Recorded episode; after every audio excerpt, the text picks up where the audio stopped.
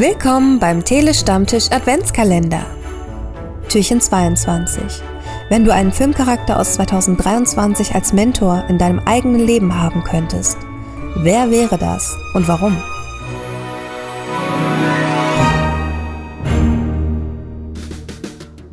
Ich hätte gerne Jason Statham aus Mac 2 als Mentor, weil ich bin schon sehr gut in kurzer Zeit sehr dumme Entscheidungen treffen, aber wie man in so kurzer Zeit so viele sehr dumme Entscheidungen treffen kann, ist mir ein absolutes Rätsel und ich glaube, dass ich von ihm da einiges lernen könnte drin und das ist echt respektabel. Also ja, das würde ich gern, diese, Kunst würde ich gerne lernen.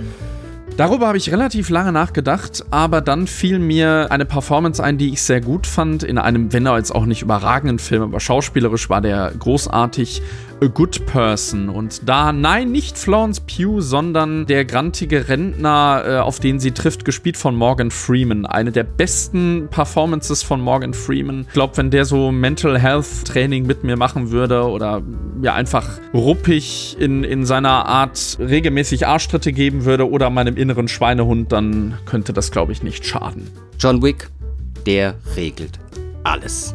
Na, einen Mentoren braucht mein Leben natürlich und deswegen würde ich mir dort Robert J. Oppenheimer wünschen. Der könnte mir alles erklären, was so physisch abläuft und so weiter. Der könnte mich gut beraten, auch was Frauen angeht.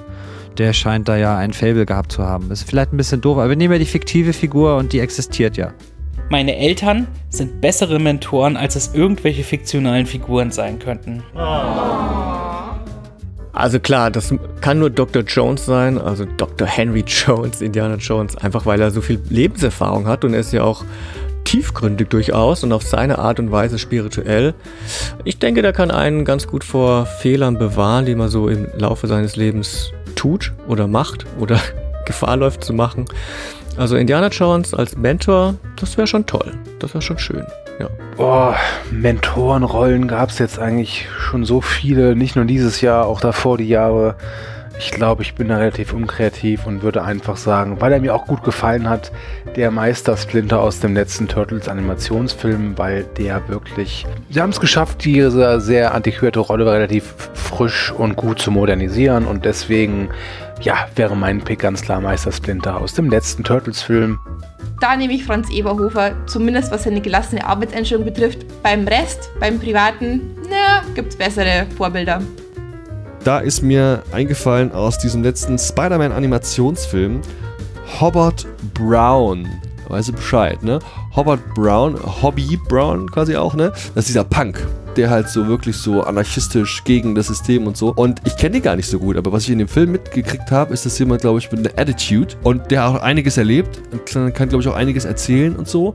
Und ich glaube, das wäre einer, mit dem ich gern mal einen ganzen Tag verbringen würde. Ich könnte da einiges lernen.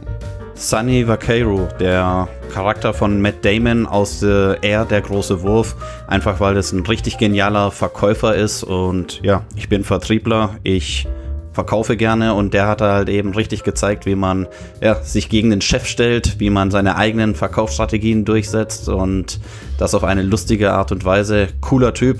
Den würde ich mir sofort als Mentor zur Seite stellen.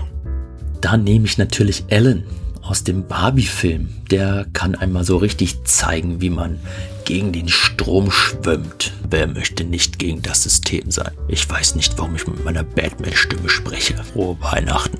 Ich sage Vater und Sohn aus dem deutschen Film Wochenendrebellen. Die beiden sind einfach ein schönes Beispiel für eine Vater-Sohn-Beziehung, die vielleicht äh, nicht so einfach ist wie andere Beziehungen oder wie andere Menschen das unbedingt haben und einfach aus diesen erschwerten Bedingungen trotzdem sehr viel Energie, Kraft, äh, Aktivismus hervorziehen.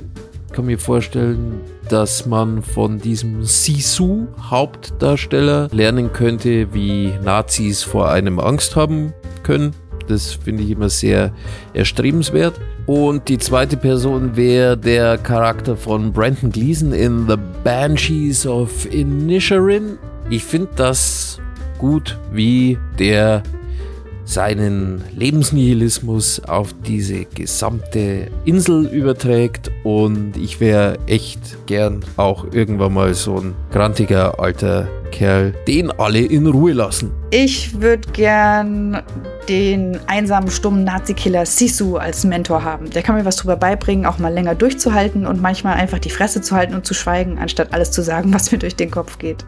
Ich könnte ich das jetzt scherzhaft beantworten und irgend so einen Serienkiller-Charakter oder Höllendämon nennen, aber ich beantworte das mal ein bisschen ernster und sage natürlich Rustin. Bayard Rustin. Das wäre mein Mentor. Nicht für alles, aber für sehr viel von dem gekämpft, ähm, wofür ich auch kämpfen sollte. Aber ich bin zu klein, zu arm, zu dumm, zu schwach, wie wir alle. Und warum? Weil wir nicht Bayard Rustin sind. Be, be like Bayard. Eure Antworten gerne in die Kommentare. Wir wünschen euch eine schöne Adventszeit. Bis zum nächsten Mal. Und wenn ihr für ein kleines Weihnachtswunder sorgen wollt, dann könnt ihr dem Telestammtisch eine kleine Spende via PayPal dalassen. Schaut einfach in die Show Notes.